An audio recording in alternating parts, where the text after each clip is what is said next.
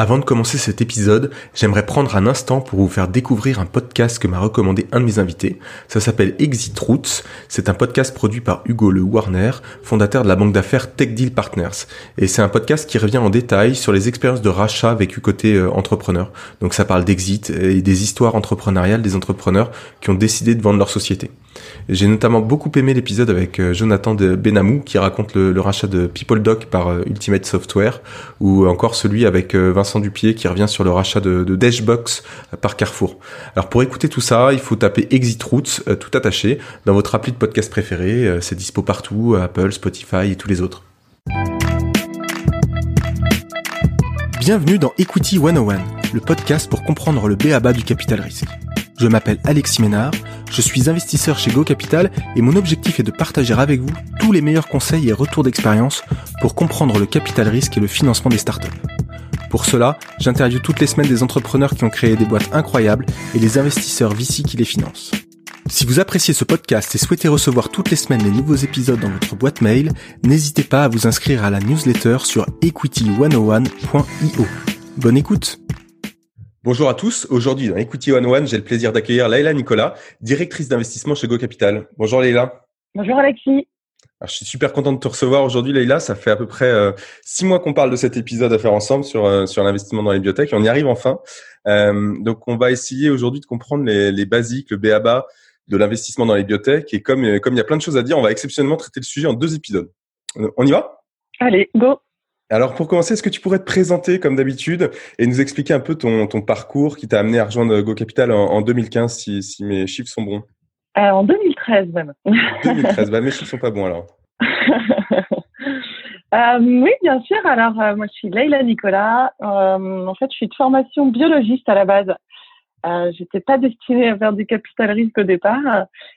Et en fait, après quatre ans de biologie, j'ai fait une année en, de management des entreprises de la santé pour partir faire en fait du marketing en industrie pharma d'abord. Donc j'ai travaillé quatre années chez Bayer Sharing Pharma.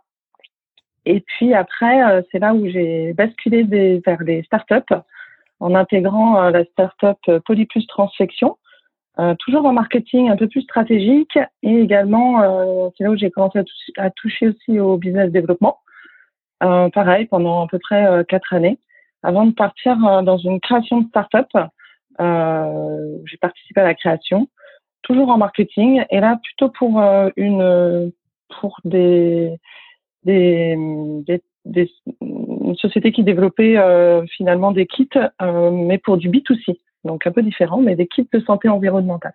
D'accord. Et, euh, et puis après, c'est là où j'ai rejoint euh, Go Capital, euh, un peu par hasard, par cause de changement de région, pour cause familiale. Et c'est là où j'ai découvert le capital risque. Bon, après, j'étais dans deux startups qui étaient déjà financées soit par des fonds d'investissement, soit par des investisseurs privés. Donc, je connaissais ça de l'autre côté de la barrière. Mhm. Et puis, c'est là où j'ai découvert finalement Go Capital qui cherchait des comptes euh, un peu en santé justement, euh, parce qu'il y avait beaucoup d'investissements en santé. Et donc, ils cherchaient ce type de profil plus spécialisé euh, avec un background scientifique et biologiste. Ok, bon, merci. et, et effectivement, on va y aller dans la santé. c'est le sujet du jour. Donc, est-ce que pour commencer, est-ce que tu pourrais nous expliquer de quoi on parle quand on parle d'innovation et de santé? Parce qu'il y a plein de choses entre biotech, medtech, e-santé, enfin, on entend plein de choses. Est-ce que tu pourrais nous faire un petit panorama pour nous aider à, à comprendre un peu tout ça? Oui, c'est vrai que la santé, c'est très large. Donc, euh, on va essayer de faire simple. Euh, d'une part, d'un côté, on a tout ce qui est dispositifs médicaux, ce qu'on appelle la, medtech, euh, où du coup, on retrouve euh, des dispositifs médicaux plus ou moins lourds. Hein. On peut aller de la, des dispositifs médicaux implantables à quelque chose de très léger, où on retrouve aussi également la e-santé aujourd'hui. On retrouve aussi tout ce qui est diagnostic, diagnostic de maladie euh, d'instrumentation également. Et après, de l'autre côté, il y a tout ce qui est euh, développement de médicaments, donc ce qu'on appelle euh, la biotech. Alors, le mot biotech est assez générique, mais parce qu'il y a de la biotech, des biotechnologies rouges, blanches, vertes. Là, aujourd'hui, on va s'intéresser à la biotechnologie rouge, c'est-à-dire tout ce qui est en relation avec la santé. parce que la verte, par exemple, c'est plutôt l'agro. la bleue, c'est tout ce qui est en relation avec tout ce qui sort des technologies marines. et du coup, rouge, effectivement, c'est tout ce qui est développement de médicaments. Ben effectivement, on va on va du coup parler de ça, de la biotech rouge, euh, et on va et, donc on va essayer de creuser un peu le, sujet. Euh, Peut-être aussi pour pour continuer sur sur cette euh, exploration, euh, est-ce que tu pourrais nous donner dans donc dans le développement des médicaments euh, quelques exemples d'applications concrètes de, de choses qui qui sont financées par les VC et, et peut-être tout simplement avec des exemples d'investissement de, de notre portefeuille hein, chez chez GoCap pour pour illustrer tout ça et pour qu'on ait bien bien tout en tête? Oui, tout à fait. Alors, euh, c'est large aussi. Hein. Donc, si on parle des médicaments, par exemple, euh, on va financer euh, des nouvelles euh, molécules, par exemple, traitées bah, dans le système nerveux central, des pathologies bien connues comme Alzheimer, Parkinson, voilà tout ce qui est des maladies neurodégénératives. Il y a des maladies neurodégénératives beaucoup plus rares. Euh, et donc là, par exemple, euh, bah, Vos Capital est investisseur chez, chez Infectis euh, qui développe ce type de nouvelles molécules pour une maladie neurodégénérative un peu plus rare. On a aussi euh, bah, des traitements euh, contre l'AVC, par exemple. Donc là, aujourd'hui, bah, Acticor, c'est une société qui développe un anticorps qui vient viser justement et pour traiter l'AVC.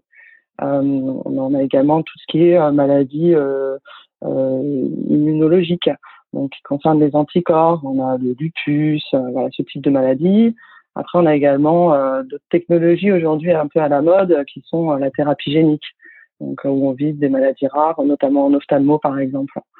Et puis il y a le grand domaine très à la mode aujourd'hui qui est l'oncologie, donc tout ce qui est traitement de cancer. Mais du coup, c'est intéressant parce que euh, tu dis des, des, sujets à la mode, ça veut dire qu'on retrouve un peu les mêmes.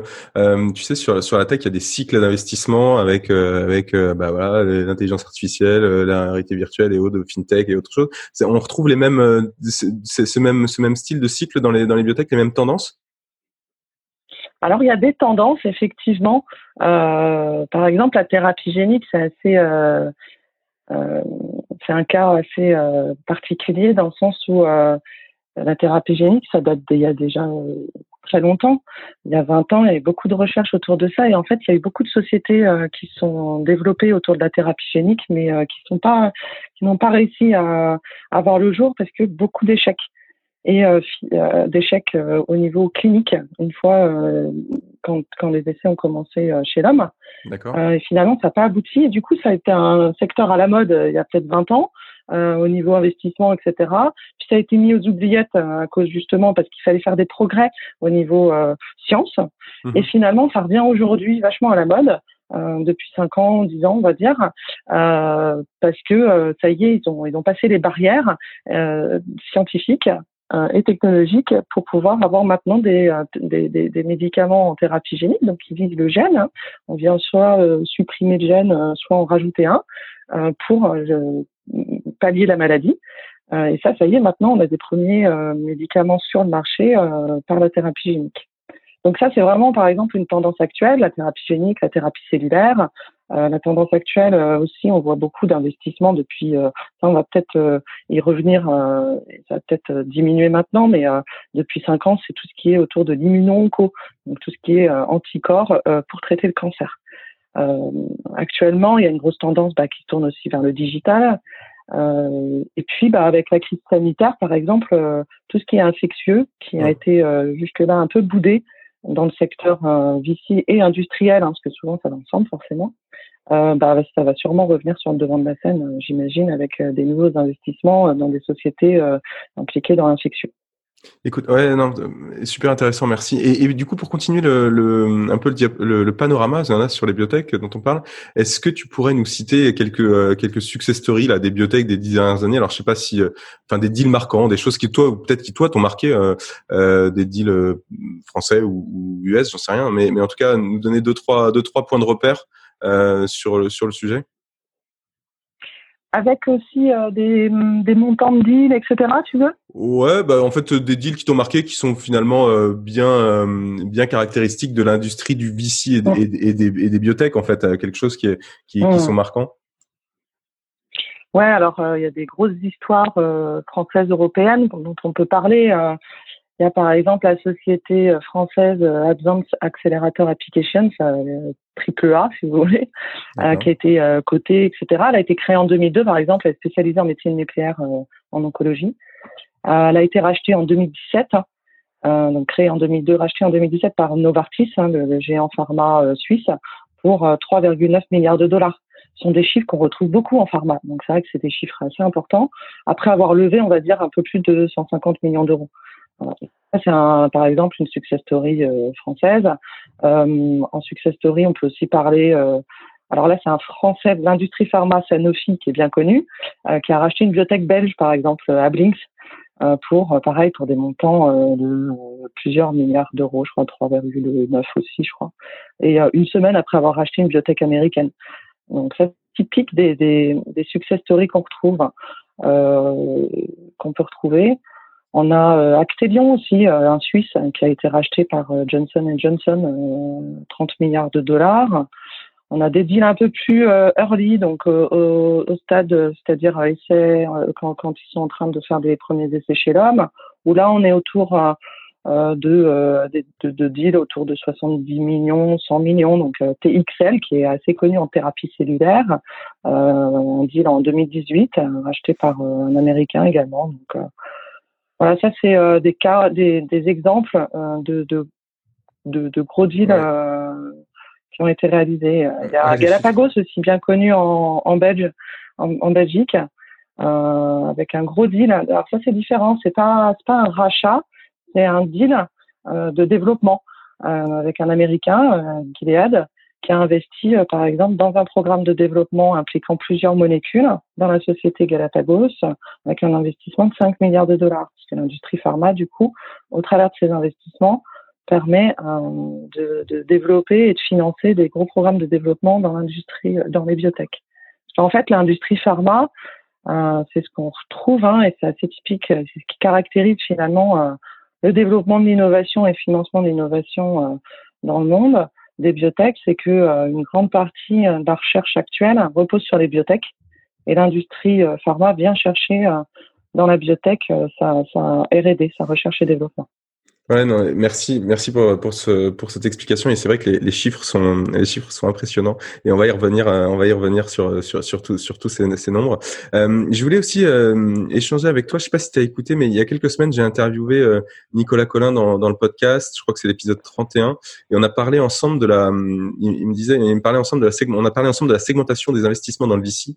Et, et pour lui, il avait deux types d'investissements dans le VC, le VC dans la tech, donc dans le digital, qui sont pour lui des financements ou, des investissements où on prend un risque euh, finalement uniquement lié, au, principalement lié au marché, à go-to-market, et puis les investissements dans les biotech qui sont des investissements où on, où on prend euh, un risque euh, finalement lié au produit, le risque qu'on n'arrive pas à aboutir à un produit qui, qui marche, qui fonctionne, mmh. et, et, que finalement en tant que VC, on peut ou on doit prendre qu'un seul risque parce que sinon c'est trop compliqué d'en tenir deux en même temps. Tu, tu penses quoi de, de, de ça? Ah bah oui, effectivement, c'est vraiment différent l'investissement, euh, on va dire, euh, dans les biotech et les médecins, parce qu'on vient financer, comme tu dis, euh, développement technologique. La plupart du temps, en tant qu'investisseur, on verra jamais de chiffre d'affaires en fait pendant le temps de notre investissement. C'est ça qui est assez particulier. en biotech, on vient financer les développements chez les cochons et après chez l'homme, et on verra jamais la commercialisation finalement. Alors qu'effectivement, dans, dans les financements de boîtes euh, digitales, euh, on a un risque plutôt de, commercialisation, marché, comme tu dis. Donc nous, on vient vraiment euh, financer le développement technologique et donc du coup, le risque, il est tourné autour du produit. et c'est là où, en fait, les échecs sont très importants. en biotech, en, en développement de pharma, euh, l'échec en ce qu'on appelle en, essai clinique de phase 1, c'est-à-dire le premier essai chez l'homme, parce que c'est divisé en trois, trois phases, hein, euh, clinique de phase 1, phase 2 et phase 3. La phase 1, c'est euh, chez le sujet sain. Mais là, on est à 70% à peu près d'échecs. Et quand on arrive en phase 3, donc à, peu près 8 ans, 8 ans de développement, on a encore 30 à 40% d'échecs à ce stade-là. Et après, il y a même un risque réglementaire également au niveau euh, d'autorisation euh, de mise sur le marché, ce qu'on appelle l'AML. On a encore un risque euh, important à, à, à, ce moment-là. Ouais, non, mais c'est c'est des points effectivement des, des, des sujets caractéristiques de la biotech qui sont qui sont hyper mm. importants à avoir en tête. Euh, pareil, pour continuer sur, sur le panorama de la biotech, euh, je voulais aussi qu'on euh, que tu me dises un mot sur les l'écosystème biotech. Est-ce que c'est quoi les plateformes, les places fortes de la biotech dans le monde? Euh, Est-ce qu'il y a différents écosystèmes qui se dégagent un peu, tu vois, comme euh, pareil, soit dans la Silicon Valley ou autre, autre chose, si on fait l'équivalent l'équivalent de la tech digitale? C'est quoi les places fortes de les, les, les places fortes de, de la biotech? Dans le monde? Ouais. Bah écoute, il y a des. C'est vrai que le, le on va diviser en trois en trois euh, territoires finalement, hein, parce que les, Américains, où euh, finalement on retrouve beaucoup de gros industriels, notamment euh, en ce qui concerne la medtech, hein, parce que la medtech, quand on, les gros industries sont la plupart américains qui pose un, des vraies questions hein, au niveau euh, euh M&A, etc. Justement parce que du coup, en termes de rapprochement et de cession, on se retourne, les, les boîtes françaises se retournent vite vers les Américains. Il y a une grosse euh, activité euh, de R&D aussi au niveau pharma, bien sûr, aux, aux, US. Hein, côté Palo Alto, c'est énorme le nombre de, de, de startups là-bas qui se créent. Euh, forcément, euh, il y a tout ce qui est euh, Boston également, où c'est un gros hub de, de, biotech également. Après, en Europe, l'activité la, R&D est extrêmement importante également. Donc, en France, elle est de plus en plus reconnue. Euh, il, y a, y a, cinq ans, je dirais que finalement les Américains ne voyaient que par la lorgnière des, des, boîtes américaines et finalement, aujourd'hui, on voit beaucoup de boîtes américaines et de VC américains investir dans les startups euh, et euh, dans la R&D euh, française et européenne.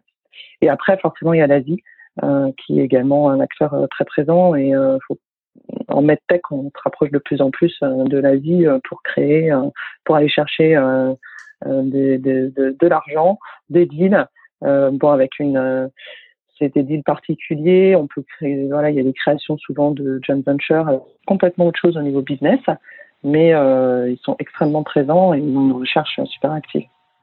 Yes, euh, et, on, et, on, va. J'ai prévu de faire un, un petit sujet avec euh, euh sur sur le sujet également avec euh, avec avec Bruno que tu connais. donc on va parler de ces sujets-là de de, de l'Asie et de des sujets de joint venture. Ouais, donc, donc, ça sera. J'imagine que c'est suite effectivement au deal de de Robocat, avec un industriel chinois qui a permis de lever 40 millions d'euros. Mm. Tout à fait. Donc, on, c'est prévu pour pour cet été. Euh, les, donc, les, sujets, on les voit, hein, ils sont ils sont quand même hyper techniques euh, euh, et, et, clairement clairement il y a, il y a un sujet d'expertise pour pour être capable de, de, travailler sur sur des sujets d'investissement. Euh, comment tu fais toi pour évaluer la pertinence d'une techno, euh, l'impact que les technos peuvent avoir sur le marché? Parce que j'imagine que tu peux pas tout connaître. Euh, comment comment tu t'organises ou comment les VC s'organisent peut-être plus généralement euh, dans ces domaines-là?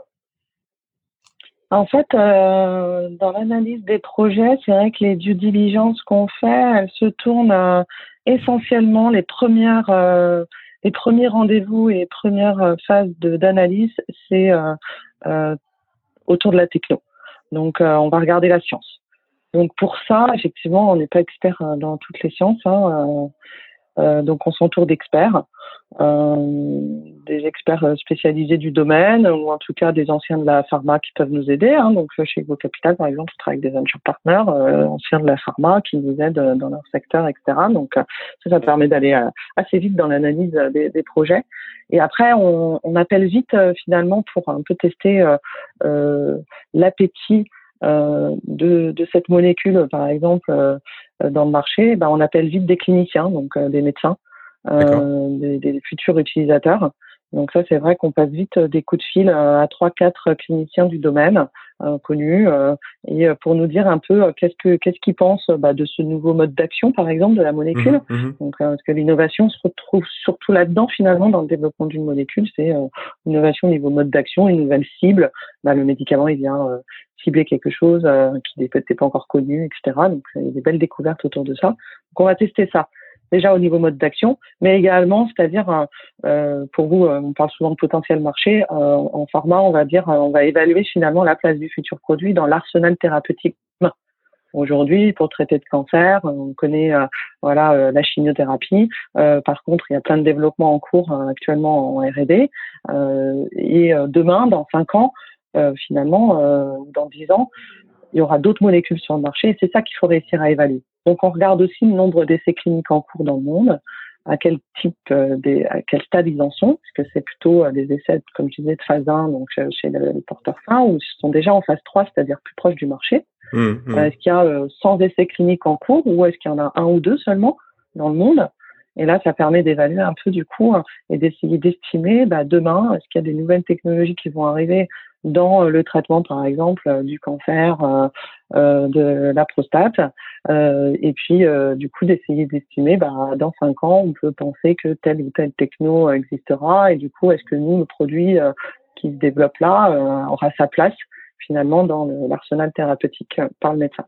Ouais, je comprends, ligne, en deuxième ligne, en troisième et, ligne. Euh, et est-ce que tu fais aussi cette, la partie, pour aller jusqu'au bout, la partie marché euh, côté industriel, est-ce que c'est quelque chose que tu évalues euh, à ce moment-là oui. ou pas Ouais, ça c'est un autre effectivement un autre point qu'il faut vite regarder, c'est l'appétit des industriels pour le secteur. Donc là, on revient un peu au secteur à la mode dont on parlait tout à l'heure. Finalement, où c'est l'appétit des VC et l'appétit des industriels. Ah, exactement parce qu'il y a certaines euh, entreprises, euh, des gros industriels qui euh, ont un gros focus oncologie, voilà, mais ils ont tous leurs tendances. Donc, du coup, il faut vraiment suivre les tendances des industriels. Et ça, effectivement, si on finance quelque chose, un, projet, finalement, il y a peu d'appétit, ça va être dur de le financer et ça va être dur de sortir. Voilà. Donc, clairement, oui, c'est important de regarder l'appétit des industriels pour le secteur. Non, c'est très clair. Euh, merci. je voulais qu'on aille aussi sur le, sur le, du coup, sur le, qu'on parle un peu plus du cycle de vie d'une biotech, euh, même si on a commencé à aborder certains sujets. Mais est-ce qu'on peut reprendre même, d'un point de vue macro, euh, comment ça se passe pour pour passer du, c'est quoi les grandes étapes pour passer du labo à la commercialisation en fait pour pour pour développer finalement une nouvelle molécule, un nouveau médicament? Est-ce que tu peux nous reprendre un peu les grandes phases grossièrement avec une notion de temps pour chaque phase? Parce que je pense que c'est aussi une des caractéristiques des biotech, le temps. Ah oui, oui, oui, il faut, faut, prendre son temps. Il faut avoir, faut avoir le temps. Qu'est-ce que ça veut dire alors? Parce qu'on est sur des développements d'une dizaine d'années. Hein. C'est pour ça que je disais que souvent on ne voyait pas euh, de, de, commercialisation et de chiffre d'affaires pendant notre investissement. On est sur du 10 à 20 ans de, de développement. Donc euh, en fait, entre euh, ça commence souvent bah, dans le labo, hein, sur la paillasse, pour ensuite, euh, on va créer euh, une société euh, avec une première techno qui a été en général validée chez le, chez l'animal, chez la souris au moins. pour ensuite, du coup, il y a deux grandes étapes. C'est, on va dire, le préclinique et le clinique, pour faire simple. Le préclinique, c'est tout ce qui est test sur l'animal. Euh, on a une phase préclinique euh, classique euh, où on va tester chez la souris, mais aussi en général, il y a toujours deux, chez deux animaux différents. Donc c'est souris et rat, ça peut être le singe, ça peut être le cochon en fonction du, du, du, du, médicament ou du dispositif médical. Ensuite, on rentre dans une phase plus réglementaire, qui est préclinique réglementaire. Donc le préclinique, en général, on est sur un ou deux ans. Le préclinique réglementaire, ça dure à peu près, on va dire, un an. Et euh, une fois validé le préclinique réglementaire par les autorités. Excuse-moi, c'est quoi le préclinique réglementaire Ouais, c'est les autorités réglementaires, hein, les autorités françaises euh, ou européennes ou américaines qui ont défini des guidelines pour dire vous aurez le droit de rentrer en clinique, c'est-à-dire chez l'homme, une fois validé votre produit euh, sur certaines étapes clés euh, en préclinique, donc chez l'animal. Donc euh, c'est des c'est des essais qui sont euh, cadrés voilà, sur un certain nombre d'animaux pour montrer la toxicité, euh, euh, la, la, fréquence d'injection, la dose, etc., qui permet du coup de valider et de cadrer le fait que le produit il est prêt à passer chez l'homme. Donc après le préclinique réglementaire, les autorités euh, réglementaires donnent l'autorisation de rentrer en clinique et là on passe sur la deuxième phase du développement euh, d'une biotech. D'abord le préclinique au niveau de l'animal et après au niveau clinique chez l'homme. Et, là, on a, euh, excuse-moi, avant, de, excuse-moi, avant de partir sur le sur le clinique, la, donc la phase de préclinique, donc tu disais, hein, c'était euh, entre entre deux et, et, quatre ans pour aller de pour aller finalement du préclinique euh, exploratoire jusqu'au préclinique réglementaire, c'est ça? Pour avoir un grand. C'est très variable, mais on va dire ça dans les grandes lignes. Ouais. Dans notre idée, on va dire ça, ouais. On va dire entre deux et quatre ans, ouais, à peu près qui peut représenter en termes d'investissement, hein, si on peut parler de montant en face, euh, entre euh, entre 2 et 5 millions d'euros, on va dire. D'accord. parfois sur des technologies très lourdes euh, où euh, la, la, fabrication du produit est, est, est, est, très chère, ça peut aller jusqu'à 10 millions d'euros avant de rentrer chez le chez l'homme. Après, on passe du coup en, en, essai clinique et là, il y a trois grandes étapes qui sont phase 1, phase 2, phase 3. On appelle essai clinique de phase 1, essai clinique de phase 2, essai clinique de phase 3. Essai clinique de phase 1, ça correspond. Euh, essai clinique de phase 1, ça veut dire qu'on teste le produit, mais chez des sujets sains. Euh, on vient vérifier la toxicité du produit. Donc, par exemple, pour des médicaments euh, contre le cancer, on zappe euh, cette étape, hein, bien sûr, parce qu'on va pas tester un produit quand même qui est qui est toxique à la base chez des sujets sains. Donc, en fonction du voilà, la phase 1, elle peut euh, euh, sauter pour des questions euh, éthiques, forcément. Mais classiquement, on teste chez le sujet sain, ça, ça peut durer à peu près un an. on peut, en fonction de la taille de la de la pathologie, hein, du nombre de, de, cas dans le monde, si c'est une maladie rare, on va tester, tester chez 10, 10 patients peut-être. 15 patients ou 20 patients. Par contre, si ça concerne le diabète, on va devoir, euh, pour que ça soit significatif par rapport à la population euh, mondiale euh, atteinte de diabète, forcément, il va falloir faire des essais plutôt sur 1000, sur 1000 personnes. D'accord. C'est vraiment, voilà, l'ampleur peut être différente et c'est là où, du coup, le coût va être très différent. Et c'est pour ça que souvent, les biotech, elles s'intéressent à des indications euh, sur des maladies rares ou petites, parce que, du coup, ça permet de faire des essais cliniques à taille réduite sur une population réduite. Voilà. Et du coup, là, on reste sur des financements en phase 1, on va dire entre 2 euh, et 5 millions d'euros. D'accord. Euh, après, on passe en étude de phase 2, où là, on vient euh, tester le produit chez des patients malades. et du coup, on vient vérifier, en souvent c'est une escalade de doses. Donc, on, essaye d'abord une petite dose de produit, puis on augmente les doses pour voir, voilà, jusqu'à la dose normalement souhaitée, et pour voir s'il y a une toxicité derrière. Voilà. Et ensuite, donc, entre chaque étape, il y a une étape réglementaire qui, à chaque fois, on doit redemander l'autorisation d'entrer en clinique. Donc, on doit donner le rapport de la première étude euh, avant pour euh, ensuite demander de, passer à l'étape d'après. Et après la phase 2, on rentre en essai clinique de phase 3, où là, en général, on est comparé au standard of care, ça veut dire aux produits de référence actuellement utilisés pour traiter la maladie. Parfois, il n'y en a pas, mais on essaye de trouver euh, quelque chose. En tout cas, comment sont traités les patients aujourd'hui. Et là, on vient chercher la démonstration de l'efficacité du produit. Ça, c'est des, en général, euh, plus on avance dans ces étapes d'essai cliniques, euh, plus la taille de, du nombre de patients doit être importante. Donc, en, en, phase 3, on peut être sur des essais extrêmement importants en fonction, comme je disais, de la pathologie. Donc en phase 3, on est sur des, euh, des phases un peu plus longues et beaucoup plus chères. Parce qu'en plus, on doit acheter le produit euh, euh, auquel on doit se comparer, là, on est sur des essais qui sont entre, qui peuvent durer entre deux ans et trois ans. Avec les études, avec les, avec les, autorités, les discussions avec les autorités réglementaires, on peut porter cet essai ouais, entre trois et quatre ans de développement encore. Ah, donc on arrive à, terme sur des sur euh, trois étapes euh, cliniques euh, qui, qui durent entre deux ans pour l'une au minimum jusqu'à cinq ans. Donc on est sur une, étape clinique d'une dizaine d'années finalement. et après ça, une fois qu'on a montré l'efficacité de la phase 3, je vais juste finir le. c'est important d'aller Voilà. Et après la phase 3, si on a si on a des résultats positifs, hein, parce que alors là les échecs ils sont importants, hein, comme je disais au départ, en phase 1, avoir, euh, bah, en phase 1, peut-être peut un peu moins parce que c'est sujet sain, mais euh, en phase 2 et en phase 3, on est encore sur des 40 à 50% d'échecs. Et après, une fois qu'on a des résultats probants euh, qui montrent une, meilleure efficacité du produit contre le standard of care, ben, il y a des discussions avec les autorités réglementaires pour aller chercher l'AMM, l'autorisation de mise sur le marché. Et ça, ça peut durer un, un à deux ans de discussion. Et il faut discuter également tout ce qui est remboursement en ce moment-là peut durer encore plus longtemps.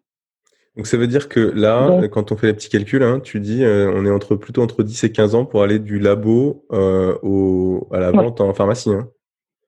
Ouais, tout à fait. C'est ça. Ah hein. Et, quand tu parlais des montants. 15 ans. 15 ans, Et quand tu parlais des montants précliniques, tu, tu disais entre 2 et 5 millions en moyenne, on peut monter jusqu'à 10 sur des cas très particuliers. Sur le clinique, pour avoir un ordre d'idée, euh, c'est crescendo, hein, entre la phase 1, phase 2, phase 3. Mais ça veut dire que là, on, on revient sur des montants de, de centaines de millions de dollars, euros bah, alors, quand on parle d'un seul produit dans une un seul, un seul c'est ça qui est compliqué aussi en biotech, parce que souvent euh, les montants semblent astronomiques, mais souvent il y a plusieurs molécules en développement. Euh, mais pour un produit dans une indication, euh, oui, on va parler en phase 1 peut-être de 2 à 5 millions d'euros. En phase 2, on va plutôt être sur du 10 millions. Et en phase 3, on atteint vite du 15 euh, à 30 millions. D'accord. Donc on arrive vite finalement à un besoin de financement euh, entre 50 et 100 millions en fonction du produit, l'indication. Est-ce qu'on teste le produit aussi dans plusieurs indications? Et après, il y a des, des, des, sociétés biotech qui développent un seul produit mais il y a des sociétés biotech, ça c'est plus risqué. Euh, mais aussi il y a des sociétés biotech qui développent des plateformes technologiques euh, et du coup là il y a plusieurs produits euh, dans plusieurs indications différentes. Et là du coup ça nécessite un besoin de financement encore plus important. Et, et, je te remercie parce que c'était très clair. Euh, et pour finir cette partie-là, il y a, y a, deux acteurs que tu n'as pas cités euh, euh, et, et peut-être que c'est important de, de, les citer aujourd'hui. L'importance des CRO et, des, des, KOL dans, dans, le, dans le, la dynamique et dans le phasage des projets. Est-ce que tu peux nous en dire un mot? Oui, tout à fait. Alors, euh, en fait, ça, c'est des, des acteurs un peu clés de l'écosystème. Euh, les KOL, les Key Opinion Leaders, les leaders d'opinion, ça, c'est les cliniciens euh, spécialisés de leur domaine, de renom. Ils sont en général de notoriété mondiale.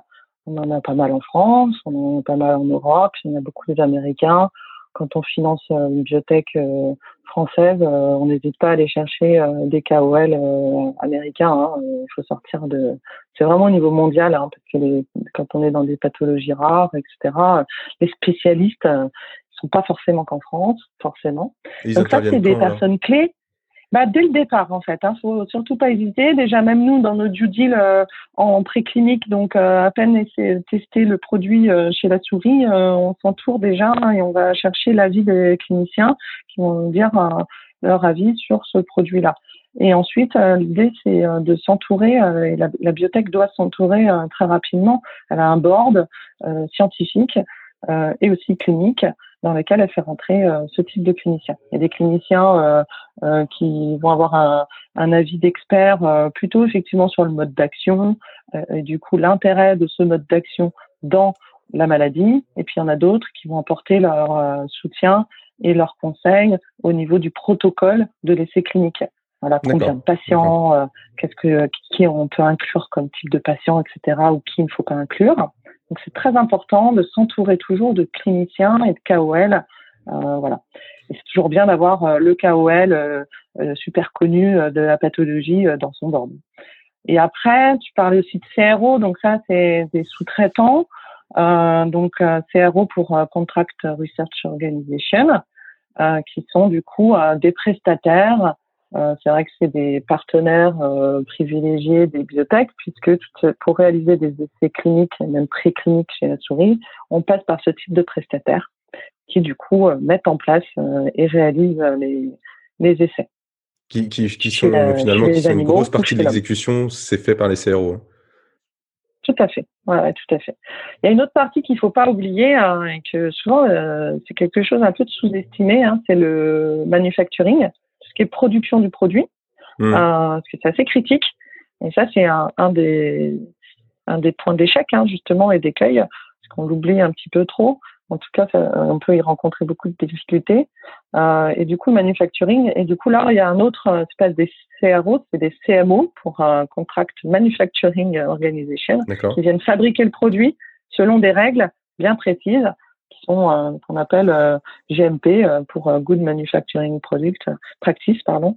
Et du coup, selon des, bonnes pratiques de laboratoire en français, fabrication BPF, pour fabriquer le produit selon une réglementation bien particulière pour que le produit soit administrable chez l'homme. On peut pas administrer chez l'homme un produit fabriqué dans un labo de recherche il faut qu'il soit fabriqué chez un CMO certifié euh, GMP euh, selon certaines certifications. Ils sont audités par les autorités, etc. Écoute, euh, je te remercie pour cette première partie parce qu'on voit bien que, du coup les spécificités du projet euh, biotech très séquencé euh, euh, avec des, temps de cycle assez longs, euh, mais très séquencés qui sont aussi très liés à la partie réglementaire. et, et du coup, voilà, ça permet d'avoir une bonne lecture sur cette première partie. Je vous propose d'arrêter ici la conversation avec Leïla. On se retrouve la semaine prochaine pour continuer notre entretien. On continuera de parler bien entendu de l'investissement dans les biotech et on va notamment aborder de manière un peu plus précise à quoi ressemble un projet finançable euh, par des VC, à quoi ressemblent les différents tours d'investissement et puis on va aussi parler euh, propriété intellectuelle et valorisation. À la semaine prochaine. C'est fini pour aujourd'hui. Si vous avez aimé l'épisode, dites-le moi par mail, LinkedIn ou sur Twitter et puis n'hésitez pas à le partager sur les réseaux sociaux. Un dernier point, si vous voulez me soutenir et me donner un petit coup de pouce, vous pouvez noter Equity 101 5 étoiles avec un petit commentaire dans Apple Podcast. Ça prend 30 secondes et ça compte énormément pour m'aider à gagner en visibilité et à faire connaître le podcast à plein d'autres auditeurs. Merci beaucoup et à très vite